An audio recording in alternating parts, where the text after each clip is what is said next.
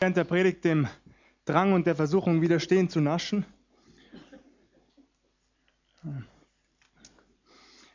Ja, heute Morgen schließen wir die Predigtreihe über die Ich bin-Worte Jesu ab. In den vergangenen Wochen haben wir uns ausführlich mit allen dieser sieben Aussagen unseres Herrn beschäftigt. Ziemlich ausführlich und doch hätte man natürlich noch viel mehr dazu sagen können. Jesus ist das Brot, das unseren geistlichen Hunger stillt. Er ist das Licht, das unsere Dunkelheit erhält, das Licht in unserer Sündennot.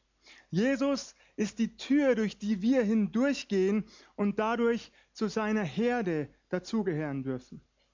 Er ist der gute Hirte, der uns behütet wie seinen Augapfel, der uns nachgeht, jedem von uns der 99 andere Schafe unseretwegen zurücklässt, um uns wieder sicher zur Herde zurückzubringen.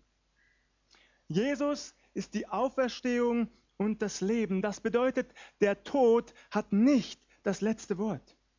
Im Gegenteil, durch Jesus Christus haben wir, die wir ihm nachfolgen, Gewissheit des ewigen Lebens.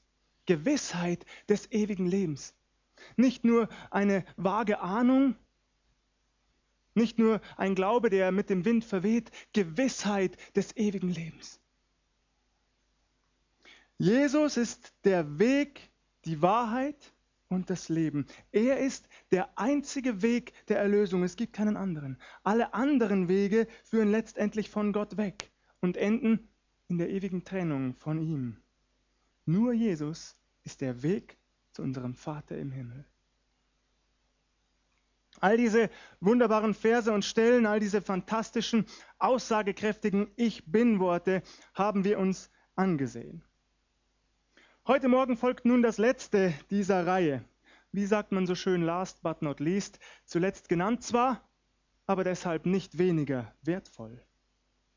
In Johannes 15 sagt Jesus, ich lese uns die ersten beiden Verse, ich bin der wahre Weinstock und mein Vater der Weingärtner. Eine jede Rebe an mir, die keine Frucht bringt, nimmt er weg, und eine jede, die Frucht bringt, reinigt er, dass sie mehr Frucht bringe. Springen wir zunächst zurück ins Alte Testament.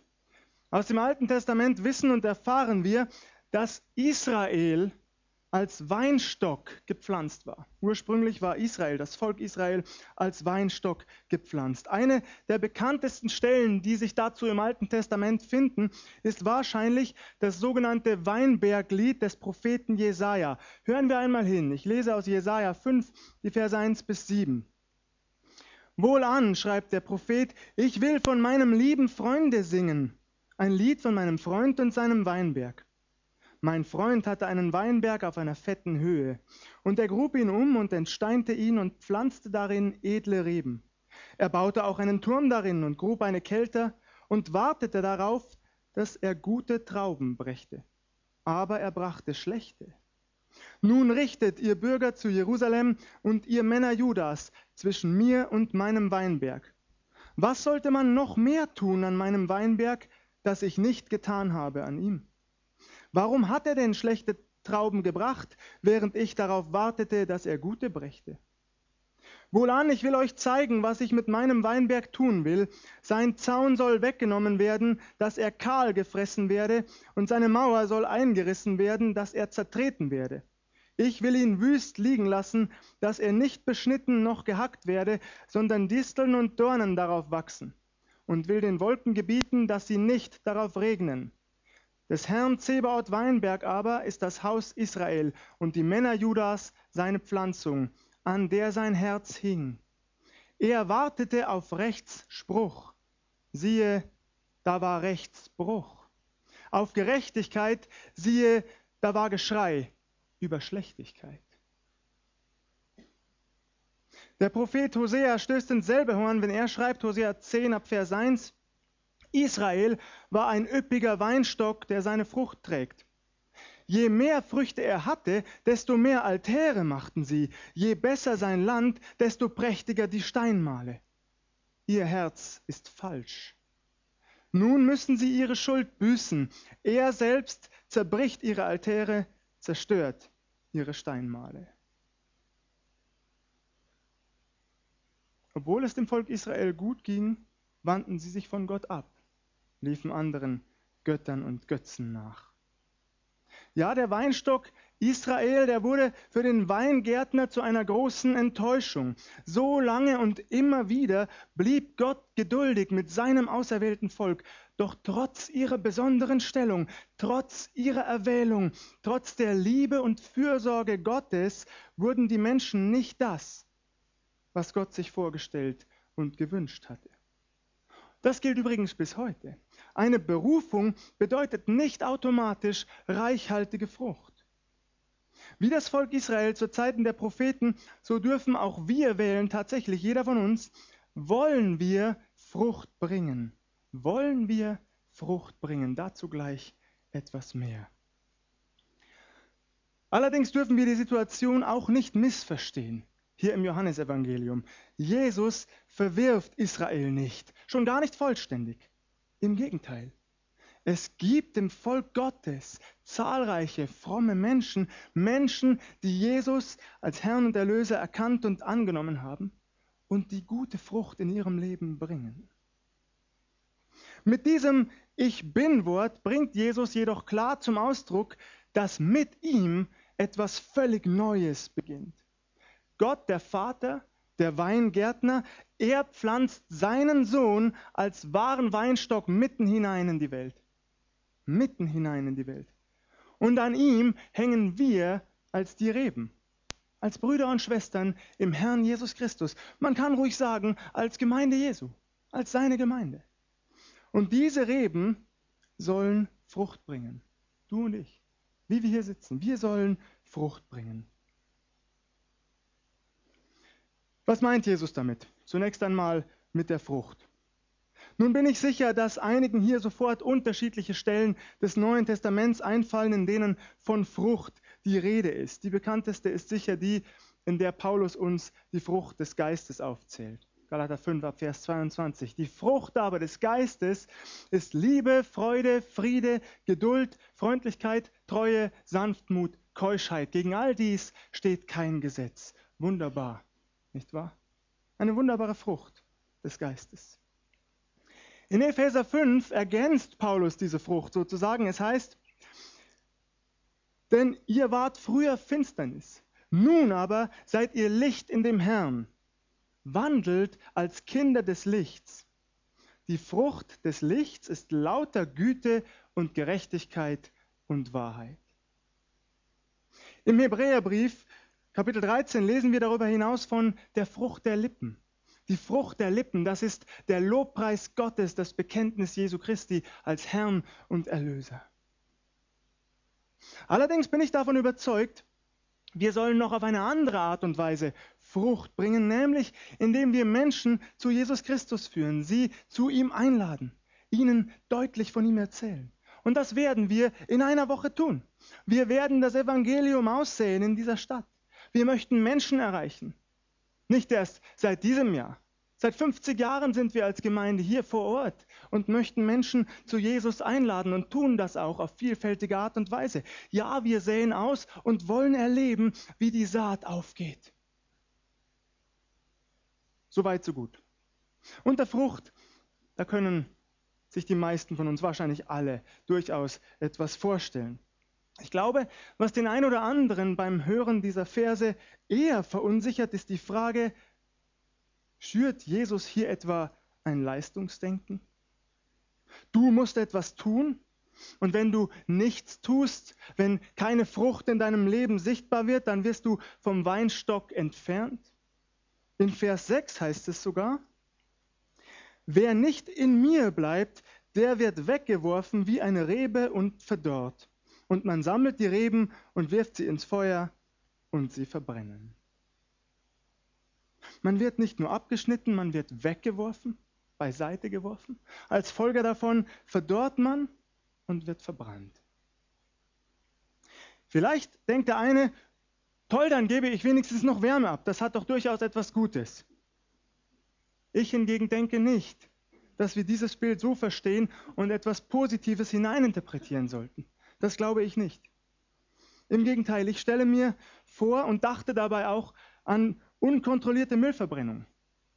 Tatsächlich, in einigen Ländern dieser Welt geschieht das ja bei weitem nicht so kultiviert wie hier bei uns in der Bundesrepublik Deutschland, nicht wahr? Wo der Müll zunächst sauber getrennt und in Müllverbrennungsanlagen ja tatsächlich noch Energie erzeugt wird. Nein, in manchem Teil dieser Welt wird einfach alles auf einen großen Haufen zusammengeschmissen. Alles, egal was es ist, und verbrannt. Ein harter Vergleich, ja, zugegeben. Aber tatsächlich, dieses Bild hatte ich vor Augen, wenn ich von der Rebe lese oder als ich von der Rebe las, die verbrannt wird. Von Jesus Christus getrennt zu sein, das glaube ich, hat absolut nichts Gutes an sich, absolut nichts. Denn am Ende geht es nur darum, um die Beziehung zu ihm. Es geht nur um die lebendige, liebevolle, erfüllte Verbindung zu Jesus Christus, in der man Frucht bringt damit sind wir zurück bei unserer Ausgangsfrage. Müssen wir etwa Leistung bringen, du und ich? Müssen wir Leistung bringen, uns beweisen? Zumindest ist es so, und so verstehe ich auch den Text, dass wir uns zur Verfügung stellen müssen. Ich formuliere es ganz bewusst so. Wir müssen sozusagen willens sein, entschlossen, etwas für unseren Herrn Jesus zu tun. Im Griechischen gibt es zwei Worte der Verneinung. Eines, durch das man schlicht und ergreifend eine Tatsache ausdrückt. Und eines, in dem eben ein verneinender Wille anklingt. So könnten wir Johannes 15, Vers 2 auch folgendermaßen übersetzen, jede Rebe, die keine Frucht bringen will. Jede Rebe, die keine Frucht bringen will. Ja, ich glaube, wir sollten es uns nicht zu leicht machen. Jesus nachzufolgen, das bedeutet danach zu streben, mehr und mehr so zu werden, wie er es ist. Er ist doch unser Vorbild, hoffentlich. Danach streben wir. Aber, und das ist auch wichtig, dass man das deutlich betont, Jesus will uns natürlich keine Angst machen. Und das ist auch nicht mein Ziel heute Morgen. Das heißt, wir verlieren unser Heil nicht deshalb, weil wir zu wenig Frucht bringen. Das steht überhaupt nicht im Text. Wir verlieren unser Heil nicht, weil wir zu viel sündigen. Jesus sagt nicht aus, dass wir uns die Ewigkeit verdienen müssten. Genau das Gegenteil ist der Fall. Nur durch das, was Jesus getan hat, sind wir gerettet. Nur durch seinen Kreuzestod. Und das ist ein Geschenk an uns. Das dürfen wir annehmen. Und daran hängt alles. Wer das annimmt, der ist gerettet. Das gilt. So, selbst wenn das jetzt paradox klingt, genauso wenig lässt Jesus allerdings unsere Selbstsicherheit gelten nach dem Motto, ja, ich habe ja Jesus angenommen, jetzt kann ich mich entspannt und gemütlich zurücklehnen. Nein, ich glaube, es ist so, wer Jesus angenommen hat, der will doch etwas für ihn tun. Und zwar aus Liebe und Dankbarkeit heraus. Nicht, weil er es muss, sondern weil er es will. Ich will zurückgeben, was Jesus Christus hier für mich getan hat. So sehr liebt er mich und ich will ihn wieder lieben. Das ist die Motivation, die daraus erwächst. Ihn groß zu machen, seinen Namen zu verherrlichen, Gutes zu tun. Aus Liebe und Dankbarkeit. Nicht um uns den Himmel zu verdienen. Aus Liebe und Dankbarkeit. Und das ist der Wunsch unseres Herrn, dass wir zu seiner Ehre immer mehr Frucht bringen, mehr als bisher. Frucht zu bringen, das ist also keine Zumutung, keine Last. Im Gegenteil, wir sollen und dürfen an Jesu Hand erkennen, was für ein Segen es ist. Was für ein Segen darauf liegt, Frucht für ihn zu bringen, uns auf den Weg zu machen für ihn. Das ist wahres Lebensglück. Das ist Lebenserfüllung. Denkt hier einmal an den Apostel Paulus. Paulus, der ja sehr viel Schlimmes erlebt hat an der Hand seines Herrn, er betrachtete seinen Dienst dennoch nie als harten Zusatz, niemals als Belastung, niemals. Niemals war es Zwang für ihn. Es war ein Geschenk. Er war von Herzen dankbar dafür, dass er sogar leiden durfte für seinen Herrn Jesus. Ihm war Barmherzigkeit widerfahren, Barmherzigkeit geschenkt worden. Sein Leben, sein Herz war von Grund auf verändert und sein innigster Wunsch war seither, das zurückzugeben aus Liebe. Dass alle Menschen erfahren, Jesus ist mein Herr und er kann auch deiner sein. Das war die Motivation des Paulus, dass Menschen diese Wirklichkeit erkennen, Jesus als die Wahrheit annehmen. Als den Weg, die Wahrheit und das Leben, wie wir es letzte Woche gehört haben. Also keine Sorge.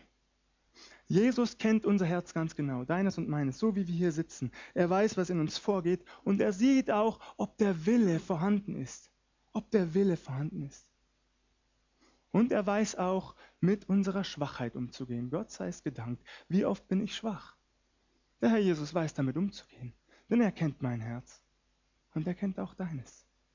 Er kann mit unserem Versagen umgehen. Lob und Dank sei ihm dafür. Also nur Mut. Nur Mut. Wenn das gilt, wenn unser Herr Jesus unser Herz kennt, dann dürfen wir mutig vorangehen. Ja, unser Herr Jesus kennt das Herz, das immer wieder schreit. Vielleicht geht es euch auch so mit dem Apostel Paulus ganz verzweifelt. Denn ich weiß, dass in mir, das heißt in meinem Fleisch, nichts Gutes wohnt. Wollen habe ich wohl, aber das Gute vollbringen, das kann ich nicht. Denn das Gute, das ich will, das tue ich nicht, sondern das Böse, das ich nicht will, das tue ich. Aber es ist die Sünde, die in mir wohnt. Jesus weiß das. Er kennt den Willen jedes Einzelnen. Und das genügt, zumindest mir und ich hoffe auch dir heute Morgen, das genügt, um mutig zu leben an der Hand des Herrn, um mutig Zeugnis zu geben, wann immer möglich. In eben diesen Kontext nun können wir eine weitere Aussage Jesu einordnen. In Johannes 15, Vers 5, ich springe etwas zurück, aber das ist wichtig, heißt es, ich bin der Weinstock, ich bin der Weinstock Ihr seid die Reben. Wer in mir bleibt und ich in ihm, der bringt viel Frucht, denn ohne mich könnt ihr nichts tun. Hier wird es nun ganz klar. Ohne Jesus können wir sowieso nichts tun für ihn. Wir brauchen diese Abhängigkeit und das dürfen wir uns bewusst machen. Jeden Morgen können wir das ganz bewusst tun, indem wir beispielsweise jeden neuen Tag unter den Schutz, die Führung, den Segen unseres Gottes stellen. Indem wir ihm gegenüber diese vollkommene Abhängigkeit bekennen. Indem wir ihn bitten, uns immer wieder Möglichkeiten zu zeigen, uns in Situationen zu führen, in denen sich nicht nur diese Abhängigkeit deutlich zeigt, sondern indem wir auch Zeugnis sein können für ihn. Durch ein Wort oder eine gute Tat. Und das bedeutet auch, dass wir von Anfang an darauf vertrauen, dass das, was hier im Wort Gottes aufgeführt ist, seine Zusagen an uns wirklich gelten. Dass wir also damit rechnen dürfen, dass der Heilige Geist uns beispielsweise die richtigen Worte in unseren Mund legt, dann, wenn wir sie brauchen. Dass wir nicht zu lange nachdenken, nicht zu lange zögern, sondern wissen dürfen, das gilt. Der Herr Jesus sagt es zu, es gilt. Und alles, was wir tun, das tun wir zur Ehre des Weingärtners selbst, unseres lebendigen Gottes. Ich lese uns einige weitere Verse aus Johannes 15 und ich beginne mit Vers 12. Da sagt Jesus, das ist mein Gebot, dass ihr einander liebt, wie ich euch liebe. Das ist mein Gebot, dass ihr einander liebt, wie ich euch liebe. Dieses neue Gebot Jesu wird mehrfach betont. Bereits in Kapitel 13, wir haben es vergangene Woche schon gehört, aber in Kapitel 15 taucht es noch einmal auf, nämlich in Vers 17. Und daher lese ich uns gleich die Verse 16 bis 21. Jesus sagt, nicht ihr habt mich erwählt, sondern ich habe euch erwählt und bestimmt, dass ihr hingeht und Frucht bringt und eure Frucht bleibt, auf das, worum ihr den Vater bittet in meinem Namen, er es euch gebe. Das gebiete ich euch, dass ihr euch untereinander liebt. Wenn euch die Welt hasst, so wisst, dass sie mich vor euch gehasst hat. Wäret ihr von der Welt, so hätte die Welt das ihre lieb. Weil ihr aber nicht von der Welt seid, sondern ich euch aus der Welt erwählt habe, darum hasst euch die Welt. Denkt an das Wort, das ich euch gesagt habe. Der Knecht ist nicht größer als sein Herr. Haben sie mich verfolgt, so werden sie auch euch verfolgen. Haben sie mein Wort gehalten, so werden sie eures auch halten. Aber das alles werden sie euch tun, um meines Namens willen, denn sie kennen den nicht, der mich gesandt hat. Zunächst kam in mir die Frage auf, weshalb ist es so wichtig, einander zu lieben? Eine dumme Frage vielleicht für euch, aber wieso muss Jesus das gleich mehrmals sagen, mehrmals betonen? Dreimal innerhalb weniger Kapitel, innerhalb dieser Abschiedsreden. Haben die Jünger etwa nicht zugehört? Ich glaube, sie haben zugehört. Ich habe versucht, es mir leicht zu machen. Man könnte natürlich als Antwort geben, Jesus betont es häufiger, weil es leider nicht einmal innerhalb der Gemeinde Jesu automatisch der Fall ist, dass man sich liebt, nicht wahr? Schade, es sollte so sein, ist es aber manchmal nicht. Ich glaube allerdings, und Jesus lässt es durchaus anklingen, dass es noch einen weiteren Grund gibt, warum die Jünger, also auch wir, uns untereinander lieben und uns beistehen sollen, nämlich weil die Welt uns verachtet. Deshalb sollen wir uns lieben, weil die Welt uns verachtet. Diejenigen, die draußen sind, die draußen sein und bleiben wollen, die verachten uns. Und genau deswegen müssen wir als Schar Jesu Christi erst recht zusammenhalten. Und in der Tat, es ist doch so, nicht wahr? Wer auf die Stimme des Heiligen Geistes reagiert, wer von seinen bösen Wegen umgekehrt ist, wer eine Lebenswende vollzogen hat, wer Jesus Christus als Herrn und Erlöser in sein Leben aufgenommen hat, der lebt zwar noch in der Welt, ist aber nicht mehr von der Welt. Er möchte den Versuchungen und Begierden dieser Welt nicht mehr nachgeben. Er findet keinen Gefallen mehr daran. Er möchte sich mehr und mehr verändern lassen durch die Kraft des Heiligen Geistes, der in ihm lebt und sein Leben regiert der möchte sich abheben von dem Verhalten der Menschen dieser Welt. Der strebt nach Heiligkeit. Aus Liebe, ich betone das, aus Liebe zu Jesus. Denn er bleibt ein Sünder. Ich habe es vorhin betont, Paulus formuliert es nur allzu deutlich. Wir tun immer wieder das Böse, das wir nicht wollen. Dennoch gilt, wir sind eine neue Kreatur. In Jesus Christus, durch ihn, durch den Heiligen Geist, sind wir eine neue Kreatur. Das Alte ist vergangen und wir dürfen uns mehr und mehr verwandeln lassen. Wir möchten anders sein und die Welt um uns herum, die spürt diese Fremdheit durchaus. Oh ja, sie spürt sie, denn sie passt ihr nicht. Sie passt nicht zu ihr, sie passt nicht in sie hinein. Als Nachfolger Jesu sind wir den Menschen dieser Welt mit unserer Botschaft, mit dem Evangelium unseres Herrn Jesus Christus ein Dorn im Auge, eine stetige Anklage, wenn man so will. Und täuschen wir uns bitte nicht, täuschen wir uns nicht, meinen wir bitte nicht, wenn wir noch besser wären, noch mehr Gutes tun, uns noch mehr anstrengen würden, dann würden wir anerkannt und geliebt. Nein, genau das Gegenteil ist der Fall. Die Welt antwortet schon auf die rettende Liebe Gottes in Jesus Christus mit Hass und Gewalt. Es tut mir so weh, wenn Menschen uns ablehnen, aber was mich noch mehr schmerzt, ist, dass sie Jesus ablehnen. Dass sie Jesus ablehnen. Er kam in diese Welt, er tut alles aus Mitgefühl und voller Liebe. Er heilte die Kranken, er löste die Bande, er sprengte die Ketten der Verzweiflung, dennoch wird er abgelehnt. Die Seinen nahmen ihn nicht auf, so sagt es Johannes in seinem ersten Kapitel im Johannesevangelium. Und am Ende wird Jesus sogar ans Kreuz geschlagen. Die Welt erträgt diese Liebe nicht. Sie antwortet darauf mit Hass und Gewalt. In Johannes 15, Vers 25 sagt unser Herr Jesus ist deutlich. Er lässt es uns wissen, sie hassen mich ohne Ursache. Sie hassen mich ohne Ursache. Um des Namens Jesu willen werden wir verfolgt. Ihr Lieben, es gibt keinen logisch nachvollziehbaren Grund für die Verfolgung. Machen wir es konkret. Die Christen in Ägypten nehmen den Moslems dort nichts weg. Die Christen in Indien nehmen den Hindus dort nichts weg. Die Christen im Iran nehmen den Moslems dort nichts weg. Sie werden nicht dafür verfolgt, dass sie andere enteignen oder bestehlen. Sie werden dafür verfolgt, dass sie Jesus Christus im Herzen und seinen heiligen Namen auf ihren Lippen tragen. Dafür leiden sie, dass sie sich zu ihm bekennen, den einzig wahren Gott. Dafür werden sie von ihren Familien getrennt, dafür werden sie grausam gefoltert, dafür werden sie hingerichtet, nicht für ein Verbrechen, das sie begangen haben, ihr Lieben. Um des Namens Jesu willen. Der moderne Mensch von heute der fühlt sich so überlegen. Ich habe schon mit so vielen gesprochen und wir preisen uns für unsere Errungenschaften, wir klopfen uns für unser fortschrittliches Denken auf die Schulter, wir loben unsere uneingeschränkte Toleranz für alles und jeden, dass ich nicht lache. Ich sage es ganz deutlich. Im Herzen des von sich so sehr überzeugten, so scheinbar hochentwickelten Menschen, im Herzen des aufgeklärten Menschen, da ist das Finster ohne Jesus Christus. Da ist das Finster. Und erst recht, wenn der Name Jesus fällt, gehen bei vielen die Lichter aus. Ich weiß nicht, wie es euch geht. Ich bin mit Pastor Jürgen Gramer aus der christlichen Freikirche oft unterwegs und uns verbindet seit Jahren eine sehr vertrauensvolle Freundschaft. Wir wollen den Menschen einfach nahe sein. Abwechselnd in Mühldorf und in Waldkraiburg. Als wir vor, ich weiß nicht, lasst mich lügen, zwei Monaten hier im Stadtpark unterwegs waren, da trafen wir auf eine Gruppe relativ stark alkoholisierter. Wir hatten trotzdem das Gefühl, geht dahin. Wir sind hingegangen und tatsächlich, wir kamen sehr schnell ins Gespräch über Jesus. Einer war besonders offen für das Evangelium. Er stellte viele Fragen. Er kannte sogar unsere Gemeinde. Und er war begeistert.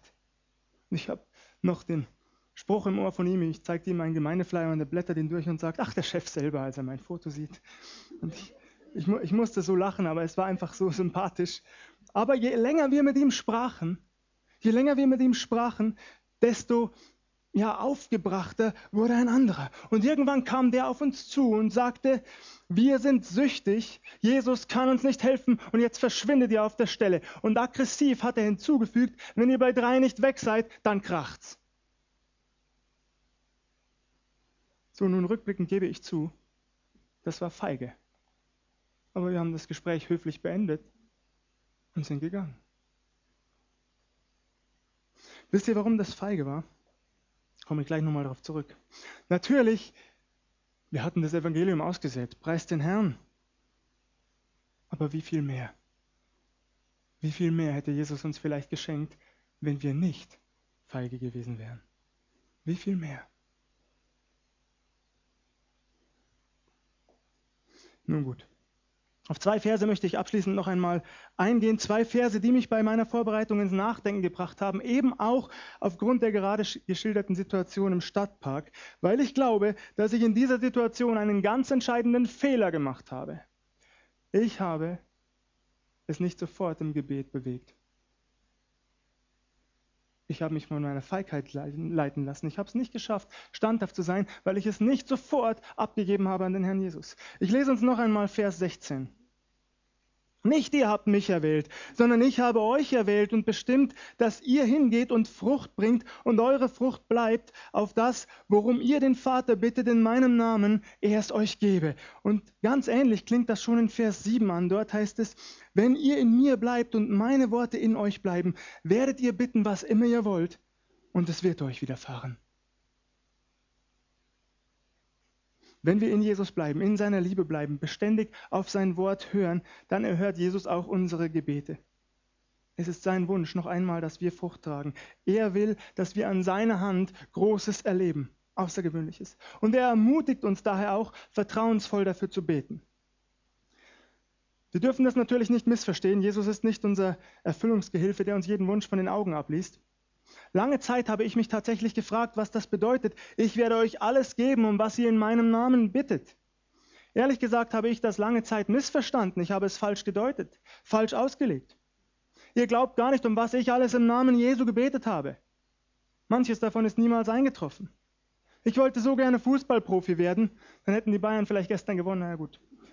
Äh, geschafft habe ich es nicht. Geschafft habe ich es nicht. Und heute, und heute weiß ich auch weshalb. Ich weiß weshalb. Weil es ein selbstsüchtiges Gebet war.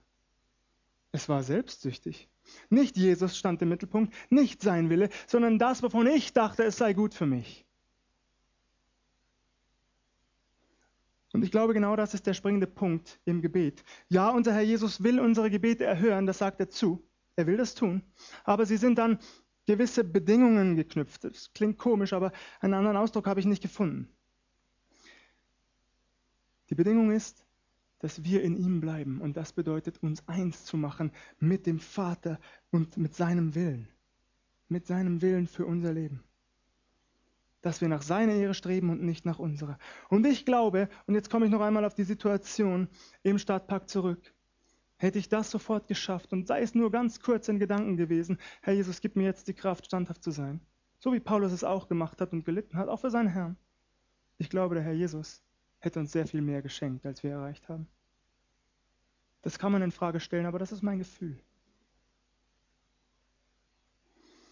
So, und wenn ich dahin gelange, wenn ich so beten, wenn Jesu Ehre immer an erster Stelle stehen würde, das ist mir klar, dann würde ich weit mehr Wunder erleben als bisher. Das glaube ich. Und deshalb will ich auch dahin. Ich will an diesen Punkt. An diesen Punkt, wo ich sagen kann, ja, Herr Jesus, dir allein sei Ehre. Das, was ich tue, will ich nur noch aus der Motivation heraus tun, dass du verherrlicht wirst. Nicht mehr, dass ich Lob bekomme für das, was ich hier predige, sondern dass du verherrlicht wirst.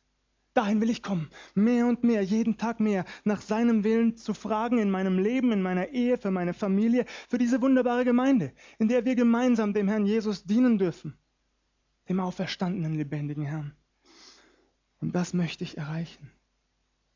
Mich immer mehr eins zu machen mit seinem Willen. Und sein Wille ist, so lehrt es die Bibel, dass alle Menschen gerettet werden und zur Erkenntnis der Wahrheit gelangen. Das ist sein Wille. Und deshalb bete ich schon seit Wochen voller Inbrunst, dass diese Zusage, dass Gott diese Zusage wahr macht, wenn wir in einer Woche auf dem Volksfestplatz sind. Das ist sein Wille. Und ich will mich eins machen damit. Und ich will es erleben. Ich will das erleben, dass das zutrifft zu seiner Ehre. Nicht damit wir uns danach auf die Schulter klopfen und sagen, Mensch, das Zelt haben wir wunderbar aufgebaut, so schön sah es noch nie aus. Nein, zu seiner Ehre. Zu seiner Ehre, da will ich hin. Und ich hoffe, ihr mit mir. Das möchte ich erreichen. Versteht mich aber bitte auch hier nicht falsch. Natürlich dürfen wir auch für unsere Anliegen bieten. Das dürfen wir tun. Gar keine Frage. Das ist erlaubt. Aber ich habe auch beim Vorbereiten dieses Textes für mich beschlossen, ich will immer mehr danach streben, Gottes Willen zu tun und ich will mehr und mehr für die Menschen beten, mit denen ich zu tun habe. Für die Menschen in dieser Stadt, in der Region, für meine Freunde, wo noch einige nicht gerettet sind. Und da will ich beten, da will ich mich mehr und mehr eins machen mit dem Willen des Herrn und mich auf seinen Willen berufen. Das dürfen wir tun. Und dann erleben, dass es in seiner Hand liegt und er Großes tun möchte. Und das wünsche ich uns für die kommende Woche, für die kommenden Wochen, aber auch für jede andere Veranstaltung, die wir noch zur Ehre des Herrn planen. Dass wir uns darauf verlassen, wenn wir uns eins machen mit seinem Willen, dann ist nichts unmöglich für ihn. Im Gegenteil, er möchte uns unsere Gebete erfüllen. Lob und Ehre sei ihm. Und zum Abschluss lese ich uns noch einmal Johannes 15, Vers 5. Ich bin der Weinstock, ihr seid die Reben. Wer in mir bleibt und ich in ihm, der bringt viel Frucht, denn ohne mich könnt ihr nichts tun. Amen.